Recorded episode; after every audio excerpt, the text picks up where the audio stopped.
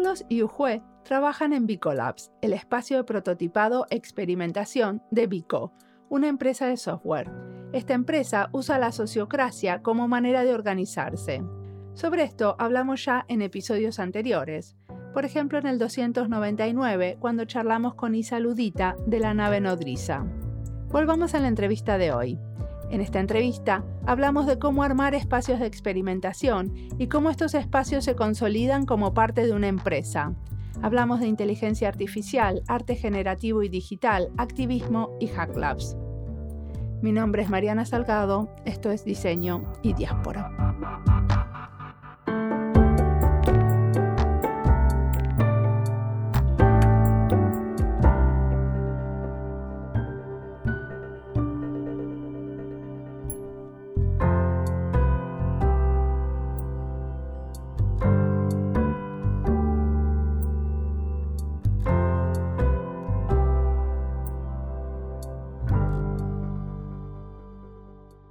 Pues yo soy Yujue Agudo, em, soy investigadora en Bicolabs. Mi recorrido eh, en esta profesión ha sido como diseñadora, consultora de marketing digital y de experiencia de usuario, pero en los últimos años pues me he especializado más en la investigación, investigación empírica. Em, para ello he vuelto a estudiar. Eh, vuelto a la universidad, eh, me he sacado un doctorado y eso, ahora me he centrado en investigar dentro de Bicolabs en un tema que es el que nos encanta, que es la, cómo interactúan las personas, cómo interactúan con la tecnología. Y el doctorado era en psicología, ¿no? Sí, un doctorado en psicología, sí. Eh, ¿y, qué investigaste?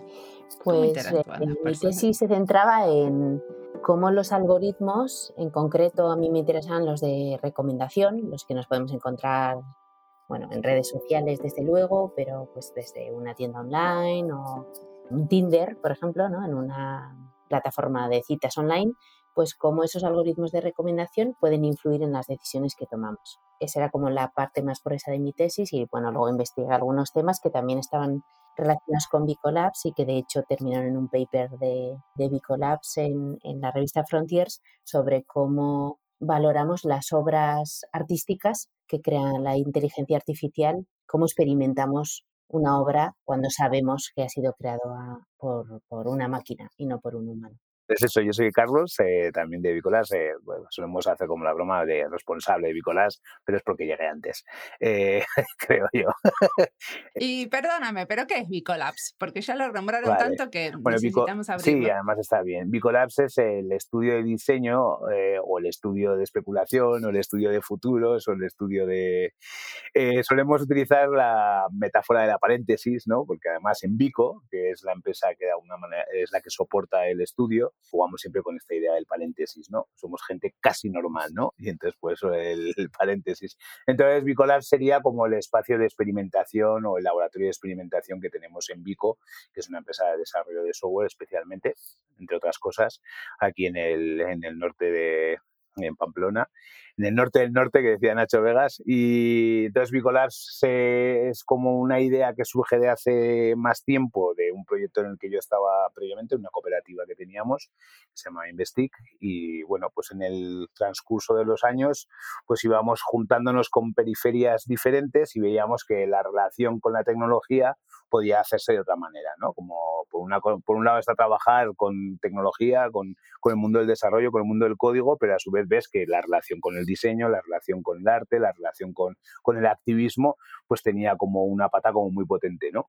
Entonces había habido, por mi parte, había habido varios intentos de ver cómo darle forma a eso y cuando recalamos en Vico, por circunstancias de, de la vida, eh, porque de hecho recalamos como de una forma así un poco particular, como ocupas dentro de la propia empresa. Teníamos un espacio, nos dejaban estar allá y de ese espacio pues acabamos viendo que podíamos unir nuestra protoidea de Bicolabs, que entonces se llamaba Interzonas, y hacerla directamente en el propio Bico, ¿no? Cómo formalizar un espacio de experimentación que nos permita como tocar estas cosas que ocurren en el mundo digital, pero de una perspectiva como un poco más eh, exploratoria, ¿no? Como, como sí, eh, un poco menos clara que lo que podría ser un departamento de I+D, ¿no? Que es lo que a veces alguno nos ha querido como situar, ¿no? ¿Y qué estudiaste cuando estudiaste? Eh, eso también tiene su... Yo estudiar no estudié nada, o sea, tengo los estudios básicos en el sentido formal, he estudiado mucho en el sentido informal, de hecho mi única titulación es de albañil. Pero desde el 2000 llevo en el mundo del desarrollo porque, sobre todo de la web, admitía que gente sin titulación pudiera participar. Y llevo desde eso, desde el 98 trabajando en este sector. Entonces... O sea, que sos desarrollador web. Eh, empecé siendo desarrollador web, ahora pues estoy más en esta línea de investigación y sobre todo como me he especializado bastante en temas de inteligencia artificial en los últimos eh, cinco años. Pero bueno, he pasado por todo, ¿no? Pues eh, desarrollador web, desarrollador a secas, consultor, responsable de equipos de desarrollo y con proyectos bastante, bastante grandes pero siempre tocando con una patita pues espacios más dispersos, ¿no? En las periferias creativas, siempre muy relacionado con el mundo del arte generativo, el arte digital y, a su vez pues con el activismo, ¿no? Eh, he participado durante muchos años en, en espacios hacktivistas y eso sí que me ha dado como una visión de la tecnología como más crítica, ¿no? Y lo he mantenido. ¿Y activismo en, en qué cosas? Pues durante mucho tiempo estuvimos participando en la red de Hack Labs eh, que hubo en, la península y también en, bueno, en el sur de Europa, ¿no? Italia, Francia, España. Ahí sí que tuve como, participé de una forma como bastante activa. Luego en el movimiento de la cultura libre también, pues durante muchos años estuvimos unos cuantos, muchos por todo el mundo y seguimos, ¿no? Defendiendo una manera diferente de entender la cultura. Y luego eso derivó en cómo asociar eso al trabajo. Y en eso, pues es cuando de repente conectas con el software libre, ¿no? Como un espacio de una visión que ahora se ha quedado un poco antigua, ¿no? Pero que era las empresas del procomún, ¿no? Que había gente que nos lo creíamos y que decíamos que igual el trabajo podía permitir no solamente ser un espacio de trabajo, ¿no? Como venimos de una, veníamos de una cultura como muy crítica del trabajo, pues, eh, ¿qué podemos hacer contra el trabajo? Pues por lo menos reducirlo al máximo, ¿no? Si lo reducimos al máximo, eh, el software libre sí que nos permitía, ¿no? En esos 2005, que era cuando de repente estaba como muy fuerte, pues imaginarnos una forma de entender el trabajo, ¿no? Con una visión como muy tipo Pekka Jimanen en la ética hacker, ¿no? Pues una visión del trabajo diferente. Entonces, eh, nada, pues eh, el activismo venía siempre muy relacionado con esa visión, ¿eh? incluso ahí podríamos engancharlo, ¿no? Con esa ahora claro, todo esto, como pasa todo tan rápido y todo se trastoca y el software libre no es lo que era, y incluso la propia idea de, del trabajo evoluciona, en mi consideración a mal, Así que pues vas mutando y lo que queda es el Bicolabs, que es otro espacio un poco como... Pero hablando de trabajo, Bicolabs es su fuente de trabajo, ¿no? O sea, es el espacio donde desde los dos sacan su salario. Eh, sí. Sí, es nuestro foco al 100% en la compañía. Cuéntenme de un proyecto, cómo se financia, cómo, porque me parece que está buenísimo esto de, ¿no? de trabajar entre el arte, el activismo y, mm, y los proyectos de, inteligencia, inteligencia artificial. Me encantaría saber cómo, cómo es un proyecto, cómo, cómo sale. Sí que, como estaba diciendo, mi tiempo no es al 100% en Bicolabs, hay un tiempo que, que trabajo en lo que es como, como, estructura dentro de la organización, eh, Vico tiene sus particularidades, una de ellas es la forma en cómo nos organizamos, ¿no? Con, un modelo sociocrático, lo estamos intentando desde hace dos años, luego si quieres hablamos de eso. Eh, entonces yo sí que estoy en, en, una de las piezas de ese sistema sociocrático que le llamamos círculos, entonces hay una parte de mi tiempo que no solamente es para Vicolab, sino también para la propia organización, para Vico. Pero sí, como dices, nos financia Vico.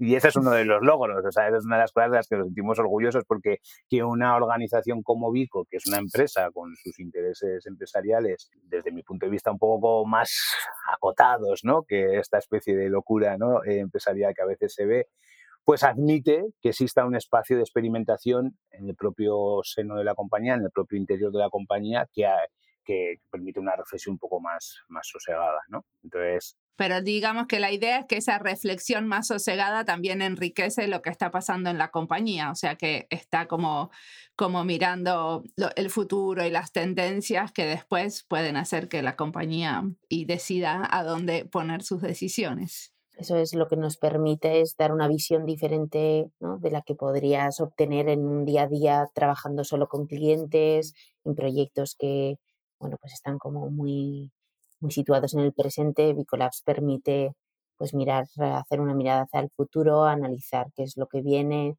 y, tener sobre todo crearte una opinión sobre, sobre ello, ¿no? Una opinión formada, incluso a veces, pues eso, experimentada, porque no solo Em, hemos leído sobre ello, sino pues hemos creado incluso un experimento que nos permite saber qué pasa en cierta situación o nos permite, una de las cosas que nos encanta es imaginar cómo debería ser esta relación de la persona con la tecnología pues en un futuro cercano o no tan cercano, ¿no? E incluso prototipar cómo será esa, esa relación, crear un objeto, eh, generar una historia en torno a ello y contarlo hacia dentro de Vico, como bien dices, para crear como eso, eh, un conocimiento distinto para la compañía y también hacia afuera, ¿no? Una manera de devolver también a la sociedad. O sea que, la manera de investigar es hacer design research o investigación a través del diseño. O sea, ustedes usan esos prototipos y mm, eso que se imaginan los escenarios o lo que sea que construyan para eh, evaluar ciertas hipótesis y, hacemos esa parte, hacemos esa parte, sí, porque eso en el momento, como bien dices, que imaginemos un prototipo, tenemos que hacer una parte que sería más la clásica de investigación, ¿no? De diseño, pero luego sí que hacemos una investigación más académica.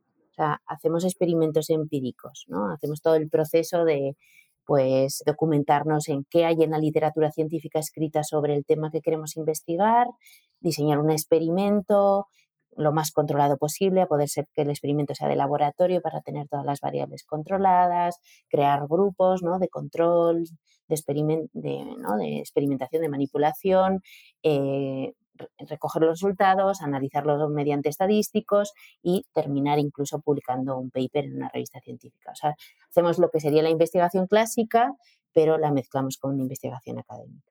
Y, luego también hacemos lo que no es ni la investigación clásica ni la no académica, que es el puro disfrute de explorar realidades que por ahí, que también a veces nos han llevado a lugares. O sea, el paper del que comentaba al principio fue viene de unos procesos de jugar con, con algoritmos de arte generativo, ¿no? Eh, basados en, en, machine learning, ¿no? basados en inteligencia artificial. Eh, intentamos no ponerle mucho límite a la historia, porque al final ahí es donde pueden ocurrir como, como esas pequeñas magias, ¿no? Y sí que luego pues hemos intentado como a veces como concretarlo para que se entienda, porque sí que hemos visto que es importante que lo que hacemos eh, luego tenga un, proceso de divulgación, ¿no? Al final podemos tener como varias eh, líneas, ¿no? Una de ellas puede ser el diseño de futuros, otra puede ser la propia, el propio prototipado, ¿no? El, el diseño de objetos en base a prototipos o la propia investigación empírica, pero luego hay que contarlo y hay que contarlo que se entienda para nosotros mismos, para nosotras mismas, ¿no? Y eso sí que lo vemos como importante. Entonces, en eso hemos creado como un pequeño como método, ¿no? Método de forma de cómo hacemos, ¿no? Y bien, se admite todo, se puede explorar todo, pero sí que hay huecos donde luego hay que darle un sentido, ¿no? Si estás creando un experimento una exploración que te lleva a algún lado, guay. Pero si es experimento, es experimento. Y aquí, pues su juez, ¿no?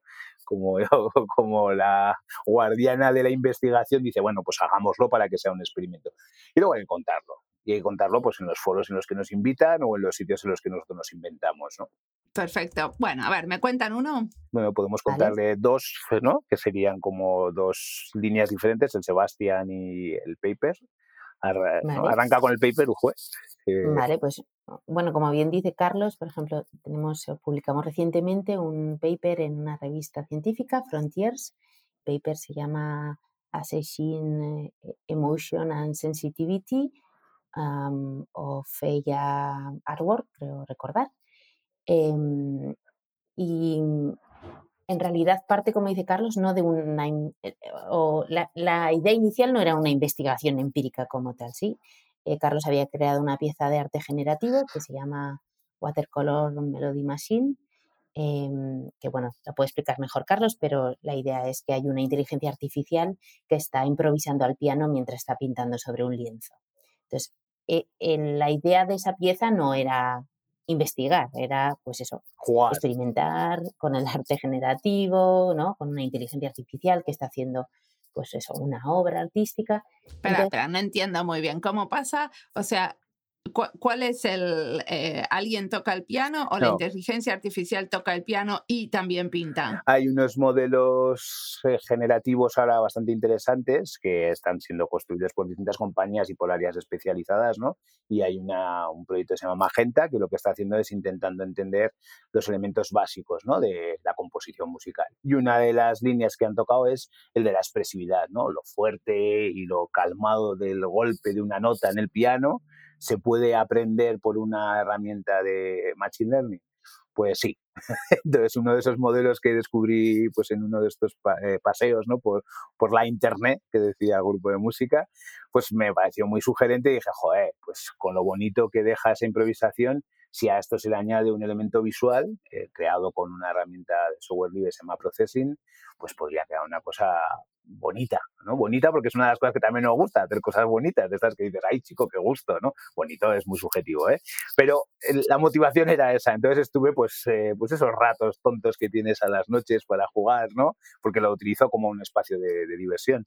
Y al final quedó una cosa como compactada, como, como trabajada, ¿no? Y mostrándolo ya, incluso luego trabajamos más gente en Vico y en Vico Labs, y pues no sé cómo, pues en una de estas conversaciones con un juez, hostia, ¿y esto? Eh, esto que, que, ves que llama la atención, ¿no? Que lo ha hecho una IA, que la base, la fuente del sonido es generado por una inteligencia artificial. ¿Esto cómo nos afecta, no? Y ahí es donde arranca a, la siguiente parte. Es donde afecta, pues dos años después todavía estábamos viendo cómo nos afectaba en lo personal, porque publicar un paper es de las cosas más pesadas que yo he conocido, ¿no? Por eso esto que contaba Carlos de que tampoco nos gusta encasillarnos del todo porque la verdad es que cambiamos como de, de foco, o sea, los temas siempre son de base los mismos, pero podemos empezar por algo generativo como era esta pieza de watercolor y luego de repente decidir que esto tiene sentido, puede ser la base de un experimento científico, ¿no? Entonces, estábamos en ese momento colaborando con la que era mi directora, la que era porque ya terminé la tesis, que seguimos colaborando con ella, pero con Elena Matute de, de la Universidad de Deusto, y entonces decidimos hacer un experimento con esta pieza artística. Entonces hicimos un experimento de laboratorio en el que presentamos a participantes la pieza de watercolor, eh, un vídeo en el que se veía la inteligencia artificial pues improvisando al piano y pintando sobre el lienzo y lo que hicimos es contarles a la mitad de los participantes la verdad, pues que la, había, la pieza había sido generada por una IA y a la otra mitad les dijimos que eran artistas humanos. Entonces lo que queríamos saber es si el hecho de saber quién es el autor de la pieza les influía en cuánto se habían emocionado viendo la pieza y qué sensibilidad atribuían al artista y, a la pieza. Y lo que encontramos es que, bueno, pues tenemos como cierto prejuicio hacia cuánto de arte como de arte, de artístico puede ser una pieza creada por la IA, porque cuando la gente creía, los participantes creían que el artista era humano, pues decían que se habían emocionado más. Entonces, bueno, hicimos, al final hicimos dos experimentos para demostrar que esto era así. Vimos que el creer que la IA es capaz de tener capacidades creativas, pues hacía que dijeran que se emocionaba más. O sea, al final estaba muy relacionado con esa idea que podemos tener de, de hasta dónde puede llegar la IA eh, a la hora de, al menos, de trabajar el campo del arte. Y ese es, sí, perdona, Carlos. Que aquí una de las cosas que nos pasó es que, claro, como en la literatura y en, lo que, en la literatura y en el folclore, ¿eh? en las dos, en la literatura académica y en el folclore, yo soy un amigo ¿eh? del folclore de Internet. Hay como una obsesión continua de hasta, hasta dónde va a llegar la IA, ¿no? pero lo que no a veces hacemos es como mirarnos es, y hasta dónde vamos a soportar nosotros eso con la IA, ¿no? Con, con, esa IA que es como un sistema maquínico, que al final siempre hay empresas y hay relaciones y hay intereses.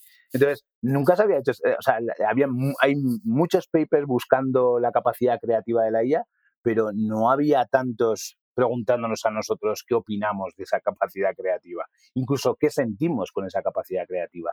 Y ese sí que fue un trigger, ¿no? Del, de joder, ¿Y cómo me siento yo delante de algo que supuestamente va a generar, que su, intención es generar emoción?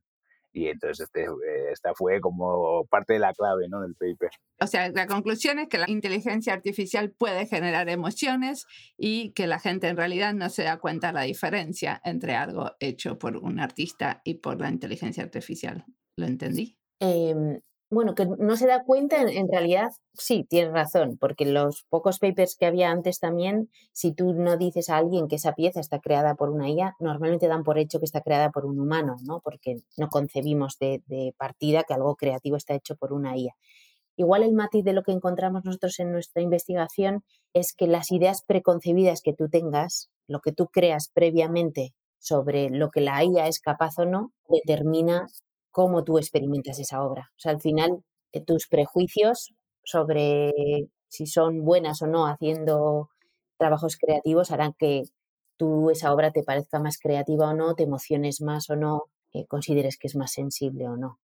Va a modificar tus propias sensaciones, ¿no? O al menos el recuerdo de tu sensación. es un proyecto como, ¿no?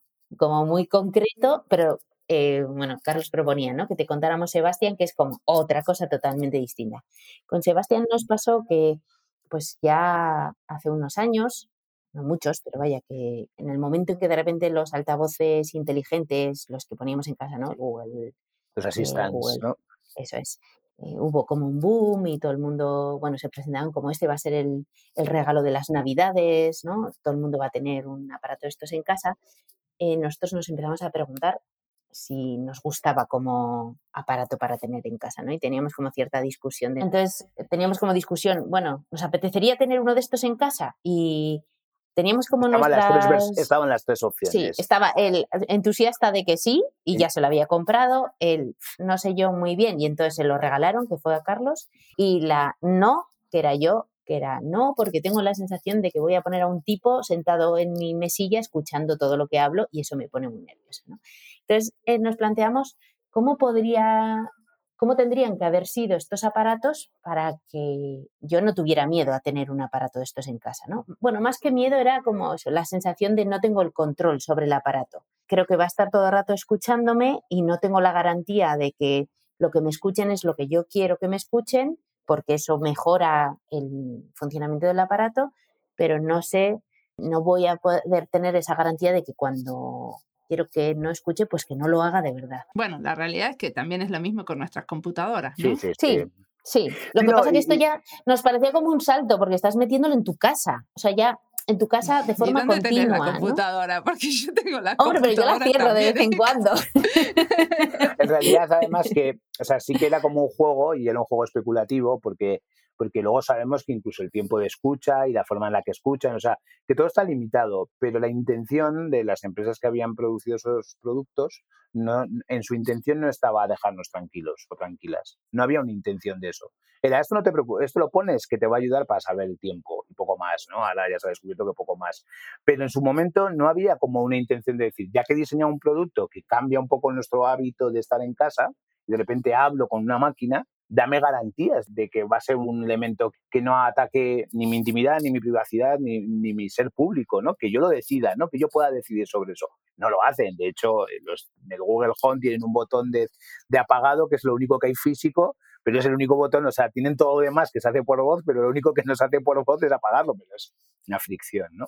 Entonces, Entonces eso, lo que quisimos es eh, esta otra parte que te decíamos que a veces trabajamos, ¿no? que igual es, eh, está más cercana de lo que se hace en investigación de diseño, prototipado, de pensar o imaginar cómo podría ser ese aparato y crearlo. ¿no? Entonces lo que hicimos es, que creamos a Sebastián, ¿no? que es el asistente que controla al asistente, y es un aparato eh, que lo que hace es controlar si Google Home está escuchando en ese momento o no y al que sí le podemos dar la orden para que apague el Google Home por voz, ¿no? Que no tengamos que ir, como decía Carlos, al aparato y darle al botón físico, pues porque hemos comprado un aparato por voz para controlarlo por voz. Entonces a Sebastián sí que le podemos pedir que apague Google Home y eso, eh, lo apaga del todo, ¿no? Sí, lo que, lo que hacemos es conectar el Google Home al aparato el que alimenta al Google Home es Sebastián, el que alimenta eléctricamente, entonces así ya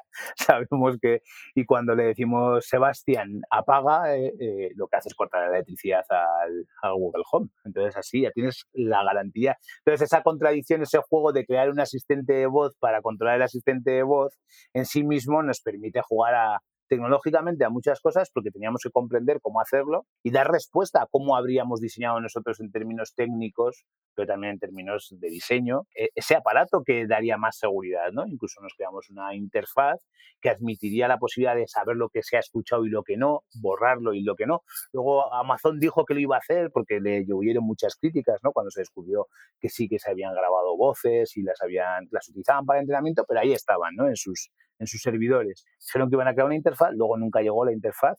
Nosotros, de hecho, no publicamos nuestra propia idea de interfaz, ¿no? Porque nos intentamos... Pero esto que hicieron es como un prototipo, ¿no? Como algo del diseño especulativo. Pero funcionaba, ¿eh? trataron pero, funcionaba. O sea, un prototipo que funcionaba con las reglas, del, con las reglas del sistema. Esa sí que es una, una idea como muy de Bicolas. O sea, no vale quedarse en... A ver, ¿eh? que no hay ningún problema, ¿eh? y, y haremos prototipos especulativos que no funcionan, que sin más hablan del concepto, pero sí que nos gusta crear eh, la tecnología con los medios que tenemos, que son más reducidos que, que Google, obviamente, pero sí que hicimos que el aparato escuchara nuestra voz, que hablara, incluso imaginamos cómo sería técnicamente en términos de inteligencia artificial, cómo daríamos esa seguridad. Aparte, luego el aparato era muy cuco porque le hablabas, se te contestaba y entonces pues tenía como su gracia, ¿no? Y era amable y tal, ¿no? Pero digamos, no, no intentaron producir y vender. No, nos lo pidieron varias, porque además este tuvo bastante, bastante impacto y en medios y tal, y más de uno lo pedía y no, no, no. Entonces, eh, eso ya... ¿Qué hicieron? ¿Un video mostrando cómo funcionaba? Sí, hicimos un vídeo y es una serie de... En las presentaciones también tenemos como, como internamente cómo funciona y tal, y la verdad que internamente funcionó muy bien porque te permitía ver a, los asistentes de voz de otra manera. al final es una cuestión de hacerse preguntas, ¿no? y eso es una de las líneas como fundamentales de, de, de Bicolabs, incluso de Bico, ¿no? Es bien, sí, vamos a construir tecnología, pero ¿cómo la construyes, no? O sea, ahí es una pieza como que a veces se nos olvida, ¿no? Igual eso también viene mucho de ese activismo, ¿no? O sea, que no pasa nada. O sea, nosotros intentamos escaparnos mucho de, esta especie de, de, discurso dicotómico, ¿no? Como decía Adorno, de apocalipsis solucionismo, ¿no? Que es normal que nos miremos cada dos puertas hacia un lado o hacia otro, ¿no? Porque encima en los momentos en los que estamos, pues hay mucha incertidumbre. Pero a veces igual lo que hay que hacer es abrazar esa complejidad, ¿no? Que nos está ofreciendo la realidad tecnológica en la que vivimos, abrazarla comprenderla y entonces tener un criterio. En el caso del asistente, poner asistente si no hay tanto problema, pero dame la seguridad de que no vas a poner, como dice un juez, un señor o una señora encima de, tu mesa del cuarto estar como espiándote, ¿no? Dame esa seguridad. Sí, tomando notas ahí. Ha dicho esto, tal, ¿no? Parte de esa premisa, ¿no? Parte de esa idea, ¿no? Parte de ese punto. Pues no se parte. Partimos de un punto en el que te tengo que descubrir meses después de que al final sí que estabas grabando los audios. Pues dilo, dilo desde el principio, pero no lo hacemos. Entonces, para eso, pues a veces es.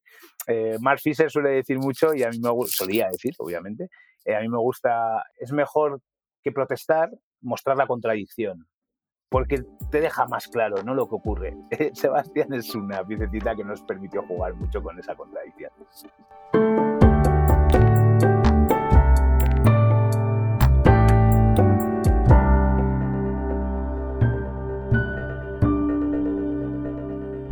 Esta entrevista es parte de las listas Fab Labs, España y Diseño, Laboratorios de Innovación, Diseño UX, Arte y Diseño Social. Carlos y Ujue proponen abrazar la complejidad de la realidad tecnológica donde vivimos y poner un criterio. Y las dos cosas están bien conectadas, porque abrazar la complejidad es una manera de decir que la queremos entender y aceptar, lo cual es indispensable para ponerle criterio a lo que hacemos cuando diseñamos y estos experimentos que nos cuentan son maneras de entender y de jugar. Todos tendríamos que tener estos espacios tomados dentro de otros espacios, como es el caso del laboratorio dentro de una empresa, porque un laboratorio experimentación autónomo tiene menos sentido. Le veo mucho de lógico que sea dentro de una empresa para poder estrechar los límites de lo que la empresa produce, para poder repensar en nuevas maneras de diseñar y los valores o los principios guías que tenemos y que este laboratorio esté bien adentro de las decisiones de negocio y diseño, no como algunos laboratorios que están aislados de las decisiones de la empresa o de la organización. No queremos nichos de innovación, sino que la innovación que se produce en los laboratorios se impregne en cada decisión de la empresa, que sea parte y que pueda influir. Sigamos ahora escuchando a Carlos y Ujue y entendiendo más de su maravilloso trabajo.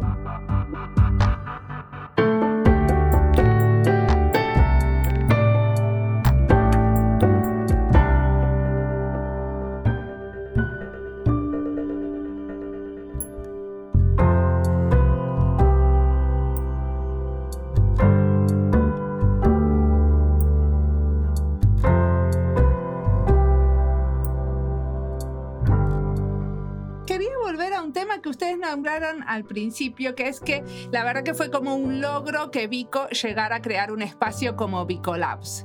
¿Cómo fue ese proceso? ¿Cómo, ¿Cómo fue esa argumentación? Porque supongo que hay muchos que están trabajando en empresas de software que se están preguntando ahora, ok, ¿y cómo, cómo hacemos para convencer a la empresa que haya un espacio así donde podamos hacer estas cosas maravillosas?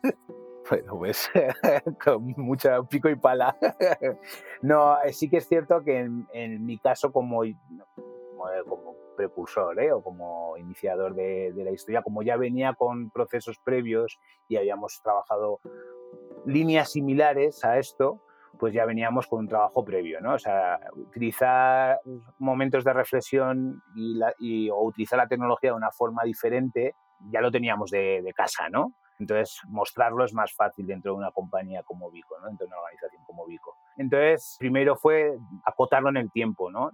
No arrancar con la intención de tener un espacio como estamos ahora, ¿no? En el que un juez sí que está eh, a tiempo completo como investigadora, sino como, como con, tiempos más reducidos, ¿no? Y ver que se puede compaginar, ¿no? Ver que se puede generar un pequeño un gran impacto para la organización, tanto lo que ocurre dentro como fuera, poco a poco, ¿no? Ese fue como uno de los, de los métodos, ¿no? No forzar una maquinaria porque realmente no tiene sentido, tiene que, admitirlo la compañía. Pero de alguna manera lo que ustedes hacen le da mucha visibilidad a Vico o eso me parece a mí porque me interesa lo que hacen. Sí, sí, sí le da una visibilidad, lo único que esa es otra de las cosas que también hay que como mostrar en la empresa, que no es una, una visibilidad clara, ¿no? No, no hay un retorno específico a veces nos gusta en sectores como los nuestros, ¿no? en el sector digital, en el sector del diseño, que las cosas sean muy claras y muy concretas y como muy perfectas. La realidad es que la vida no es así, o por lo menos yo lo vivo así. Entonces, el mayor trabajo, por lo menos mi mayor trabajo, es no cosificarnos, no decir va a ser esto y va a ser esto otro, porque eso es lo, que es el artefacto, ¿no? Eh, esto es un artefacto que lo que admite es muchas posibilidades. ¿Cuáles? Dejarlas que lleguen. Y algunas de ellas pues, también confía en que la gente que lo va a hacer y, tener una conversación continua. Claro, yo tenía la suerte de poder hablar con mucha gente en Vico y, gente que además también tenía una visión de, hacia dónde queríamos llevarla a la propia, a la propia compañía. Entonces eso admite pues un juego complejo, porque es un juego de confianza, que eso es una cosa que, que, no en todos los sitios se puede lograr, en Vico se puede lograr. Vico tiene esa particularidad, ¿no? Admitir que un tipo como yo, que viene de una empresa distinta, proponga montar un espacio de, un estudio de, diseño o un estudio de investigación, todo en uno, ¿no? Vale, pues eh, hay que trabajarlo, o sea, hay que dar confianza a la gente dentro de la compañía, pero luego también hay que hacer esa propuesta de divulgación hacia afuera para que se vaya entendiendo nuestra propuesta. La idea es que eh, nuestro sector es muy complejo y tenemos que dar respuestas. Pues mejor hacerlo desde las propias empresas que construimos esa complejidad. Vico es una empresa que se dedica a hacer desarrollo de software. Tendremos que dar respuestas. Y eso yo creo que en el mundo del diseño deberíamos ser como más conscientes de, que somos responsables de dar respuestas, no de ser moralmente los que cargamos sobre, no, es que nos metemos en un Cristo muy gordo. Tenemos que hacer que nuestro propio espacio de trabajo nos permita la reflexión. Porque de esa manera, pues por lo menos durante la miseria del trabajo, viviremos un poco más tranquilos y tranquilas. Pero tenemos la tendencia a eso, a cosificar, a poner no sé cuántos nombres hay ahora, decíamos otro día, UX designer, engineering manager, hay términos para cada una de las cosas, pero tiempo para reflexionar, poquito. Pues eh, ese era uno de, esa, esa fue una de las maneras de poder conseguir que desde la compañía se admitiera, ¿no? Que ese espacio de reflexión puede venir bien, por un lado, porque hay un impacto real, la gente conoce que Vico reflexiona, pero a su vez, por otro lado, internamente también, joder, se crea una forma de entender lo que hacemos pues, un tanto particular, ¿no? Bueno, una de las cosas que están súper, que sé que muchas em, compañías de software están muy preocupados es cómo reclutar buenos em, desarrolladores de software. Entonces, me imagino que eh, tener estos espacios de reflexión, este espacio de, em, eh, de poder experimentar más, también es un gancho para eh, algunos algunas personas que se apasionan con su profesión y son desarrolladores para, para entrar en una empresa así, ¿no? Que, es, que encima se organiza sociocráticamente. Sí, o sea, al menos en los últimos años sí que ha llegado mucha gente ¿no? a, a Vico haciendo y en las entrevistas ha mencionado a Bicolabs, ¿no? Conozco, sé lo que estáis haciendo, he visto esto, he visto otro, ¿no? Y eh, lo mismo que decías respecto a la visibilidad. O sea, a mí, yo llevo, bueno, no voy a decir cuántos años, pero pasan de los 20 en la profesión y hay gente que me ha conocido a través de Bicolabs cuando llevo toda la vida trabajando en el mismo sector que él, ¿no? Y he dado charlas y he trabajado en proyectos eh, muy relevantes, pero al final la visibilidad ha llegado a través del laboratorio, ¿no? del estudio, porque estamos haciendo cosas que realmente bueno, pues son diferentes y llaman la atención. Entonces, sí, yo sí que creo que es un captador de talento que también hemos ido como definiendo sobre la marcha, porque igual alguien se plantea, como dices, cómo montar algo como esto, ¿no? Y nosotros el primer día teníamos claro hacia dónde queríamos ir, pero era como nebulosa, ¿no? Sabemos que queremos tener un espacio pues eso, para experimentar, para explorar, para investigar, para prototipar, pero no sabemos cuál es el camino, ¿no? Y en ese camino hemos probado y reflexionado sobre distintas cosas. Pues quizá deberíamos vender proyectos. Bueno, luego nos damos cuenta que eso nos acota, ¿no? Más que, que nos abre. No, bueno, pues tiene que ser que si hacemos un proyecto es porque alguien ha visto lo que hacemos y lo que quiere es esto que hacemos, no nosotros vamos a proponer algo porque entonces se crean eh, ¿no? Pues discordancias. O en ese proceso, bueno, pues no lo sé, tendríamos que, ¿cómo tendríamos que difundir, no? O sea, hemos ido como modificando nuestro camino o encontrando el camino más bien, siempre teniendo súper claro hacia dónde íbamos. Y parte de ese hacia dónde íbamos es que sabíamos que había que mostrar hacia afuera la potencialidad de la empresa en la que estamos, pero también el camino que nos queda eh, dentro del sector por explorar y, y reflexionar, ¿no? Que una de las cosas que más nos preocupa a veces es que estamos en un sector tecnológico eh, y de diseño, todo son posibilidades y eso está muy bien, pero a veces falta un poco de mirada crítica de, vale, todo son posibilidades, pero hay que tener ciertas cosas en cuenta porque no todo vale, ¿no? Ahora que me dejaste picando una de las preguntas del final, ya podemos ir yendo. ¿A dónde van? ¿No? Así como en ese momento no sabían a dónde iban, pero ahora si hablamos un poquito del futuro, ¿qué se imaginan del futuro de Bicolabs? Bueno, eh, como hemos ido adaptando esa, esa, visión de lo que hemos como dejado más claro cuáles son esos espacios donde sí que nos sentimos cómodos y cómodas, ¿no? Esa idea del prototipado, el diseño, de, de, la investigación son espacios que ya nos permiten, ¿no? Saber cuándo es investigación y cuándo es exploración, ¿no? Cuando estamos jugando o cuando estamos ya directamente llevándolo a un lugar concreto. También sabemos que la divulgación es un elemento como fundamental. Entonces, asentar esas bases e y consolidarlas, eso es, una, eso es en un futuro corto esa es una de las líneas. Sí que creemos que, utilizando una metáfora que le gusta mucho a Ujue, que es Queen, y especialmente su forma de entender la música, pues eh, que hay que componer, que hay que componer mucho hay que componer y ese es uno de los problemas que tiene Bicolabs, que pues hay que estar todo el rato como dándole al coco y haciendo cosas y llevándolas al terreno. Entonces tenemos que seguir componiendo y eso lo que sí que nos está permitiendo es tener como más relevancia. El futuro es ser un poquito más relevantes para que esta manera de entender la tecnología pues nos permita hacer que más gente piense que debe tener su espacio como el nuestro en otros sitios. ¿Eso que nos admite? Pues nos admite más colaboraciones. Entonces, el futuro nuestro es un poquito más relevantes para más colaboraciones, más conversaciones con más gente, para a su vez eh, seguir ampliando esta visión de que, de que se puede tener como un espacio de reflexión en el sector, ¿no? Como, como asentar esa idea de una forma como más clara. Ese sería para mí como un futuro a medio plazo como, como deseable, ¿no? Si yo tengo que trabajar todos los días, pues que la vida en el trabajo sea mejor, o sea, unas vidas vivibles, ¿no? pues eh, un elemento para conseguirlo, desde mi punto de vista, es tener como un espacio real para la reflexión. Entonces, asentar eso no solo nosotros, sino que más gente lo pueda asentar, o sea, lo pueda como capturar, ¿no? A mí me parece, por las conversaciones que hemos tenido con, con gente, compañeros y compañeras del sector, pero no solo del sector, esto es importante. Hay que pensar, hay que leer, hay que reflexionar. ¿Cómo lo hacemos? Mira, nosotros lo hemos hecho creando un espacio como Bicolabs tú también puedes. sí. Perfecto.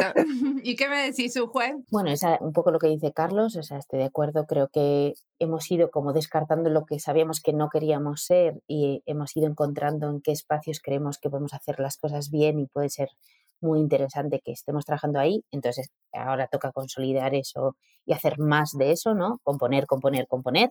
Y luego sí que nos hemos dado cuenta eh, este último año que nosotros igual nos metemos en un tema, lo profundizamos un montón y entonces eso nos permite pues tener esa visión crítica de ¿no? dónde están las pegas, dónde están las posibilidades, dónde están los matices que hay que tener en cuenta.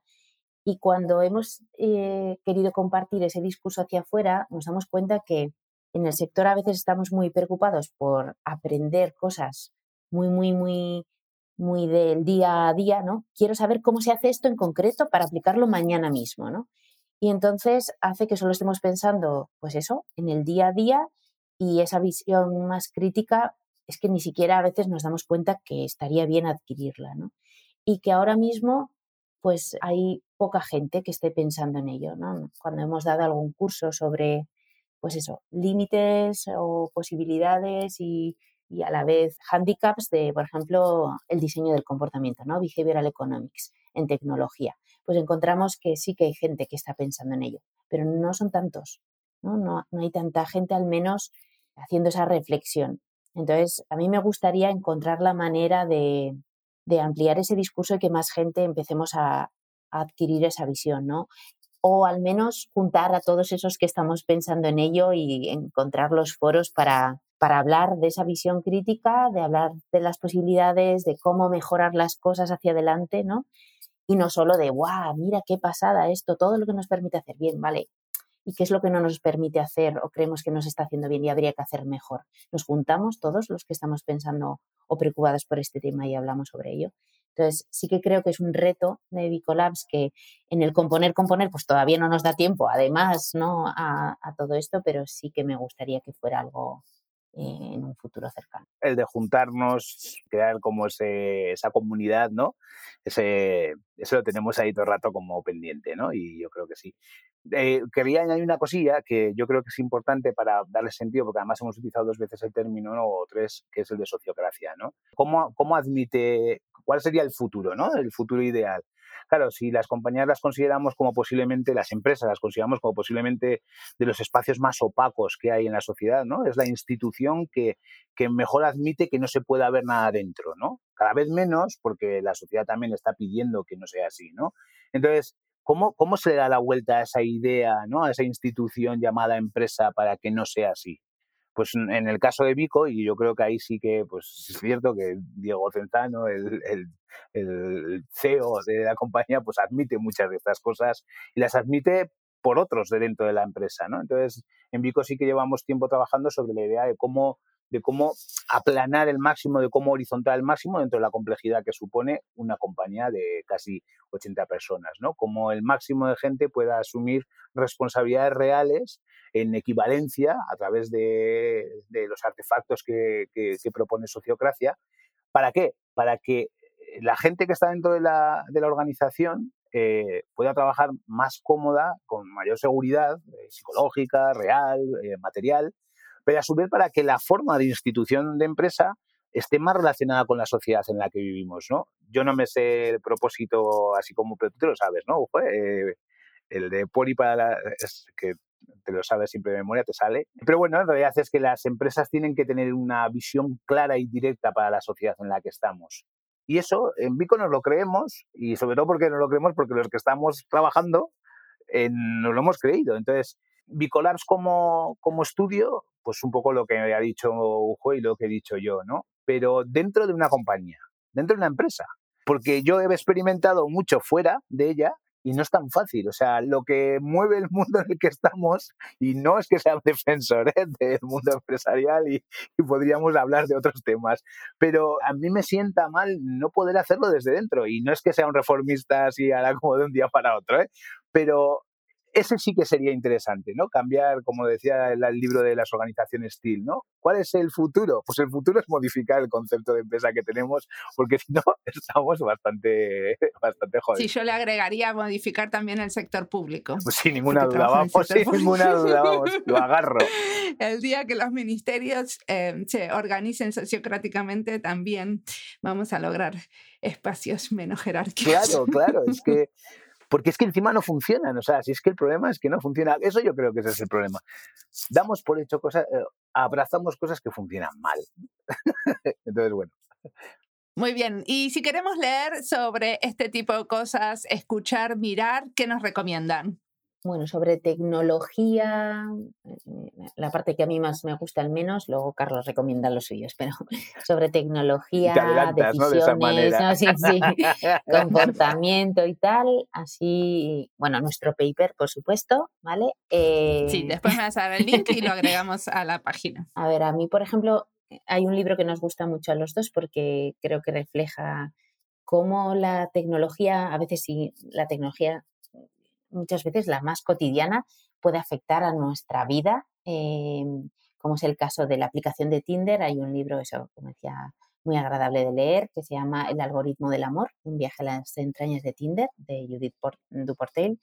Y es una periodista que explica cuál es su relación con la aplicación de Tinder y cómo eso pues, le ha afectado a ella en todos los sentidos, desde tomar las decisiones con la gente va a salir hasta cómo le ha afectado pues, emocionalmente, entender que hay un algoritmo por detrás de las relaciones que ella establece, etcétera, etcétera. Eh, yo creo que es como un reflejo de, ese impacto a veces que no nos damos cuenta que tiene la tecnología en nuestras vidas. Y luego así más eh, divulgativos, quizá, bueno, de tecnología, a mí me gustó bastante el de Hola Mundo de Ana Fry, que habla un poco de, bueno, de distintos casos de también tecnología, algoritmos que están tomando decisiones en distintos lugares del mundo y en distintos eh, sectores y muchas veces ni sabemos que lo están haciendo y cómo eso pues ha cambiado la forma de comportarnos y de, de, tomar decisiones. A mí se me ocurren así como esos dos. Perfecto. ¿Y a vos, Carlos? Bueno, eh, girándolo así como un poco más al otro lado, ¿no? Eh, últimamente, porque lo he usado mucho para muchas cosas, el libro de realismo capitalista de Mark Fisher, tiene su punto denso, pero a su vez es muy claro porque el tío no escribe como un intelectual, sino como más como, un crítico cultural y a mí me ha gustado mucho porque me da muchas respuestas al momento en el que estamos ahora, ¿no? Tanto, lo, tanto ese libro como muchos de sus artículos. Y, sería como una línea que, que, me abre como hacia ese lado como de una visión como más política, ¿no? Eh, en la parte así como más más cercana al diseño, pues con sus cosas, ¿no? Luis Montero también me, me da bastantes respuestas, ¿no? Los libros que tiene, ¿no? Eh, dejar que las máquinas vengan a mí también ha sido como una, una aproximación muy filosófica e incluso como también compleja, pero, pero, pero bueno, que a mí me da bastantes respuestas. Y ya en lo concreto, pues cosillas así como más en, en el mundo del arte generativo, personajes como personas, como Zach Lieberman o Patricio González, consideran y usan la tecnología, en la visión como más artística, de una forma que me, que me, me satisface mucho y que admite como eso que también queremos ¿no? en Bicolabs, que es eh, el código como una forma de expresión, ¿no? Eh, la idea de que el código no solo vale para crear esos elementos funcionales, ¿no? sino como también para expresarnos. ¿no? Y a mí eso, pues claro, pues, pues como me gusta, me gusta ver el código como puede ver alguien una pieza de arcilla o pues yo lo veo así. Entonces verlo reflejado en esta gente que hace cosas tan bonitas, pues me, me gusta, ¿no? O la misma, que no me acuerdo, responsable de P5JS, la que fue la desarrolladora, es ahí Mark, no me acuerdo el nombre, te lo pasaré en el enlace y así lo ponemos. Bueno, serían como las dos líneas, ¿no? Pues una como visión más política y más de cómo comprenderlo y luego una visión como más de, del gusto ¿no? y del disfrute de lo tecnológico. Buenísimo. Bueno, muchísimas gracias por la entrevista. A ti por entrevistarnos. Por darnos la oportunidad.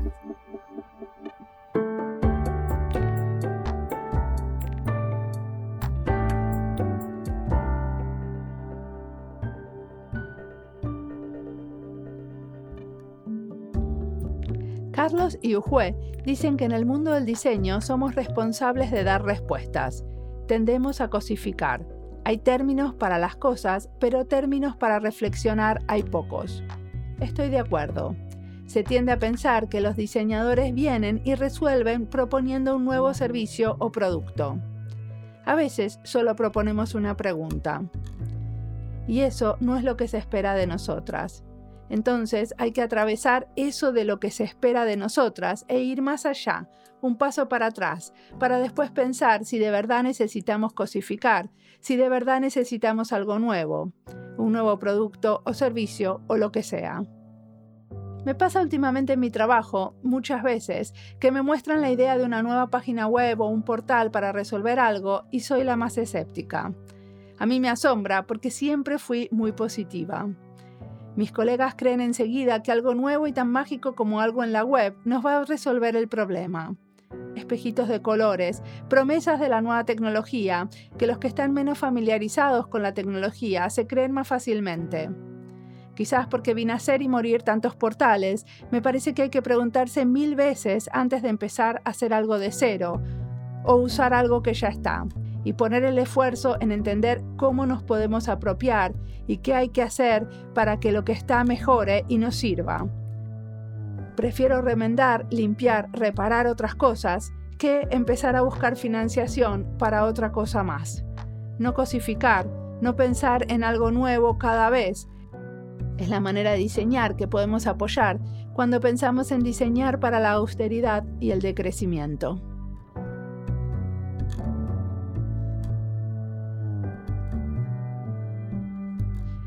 Como siempre, la música del podcast es de Antonio Zimmerman. El diseño de sonido es de Andy Fechi. Este podcast está publicado con licencia creativa común con atribuciones. Esto fue Diseño y Diáspora. Pueden seguirnos en nuestras redes sociales en YouTube, Instagram y Twitter o visitar nuestra nueva página web diseñoydiaspora.org. No olviden recomendarnos. Nos escuchamos en la próxima.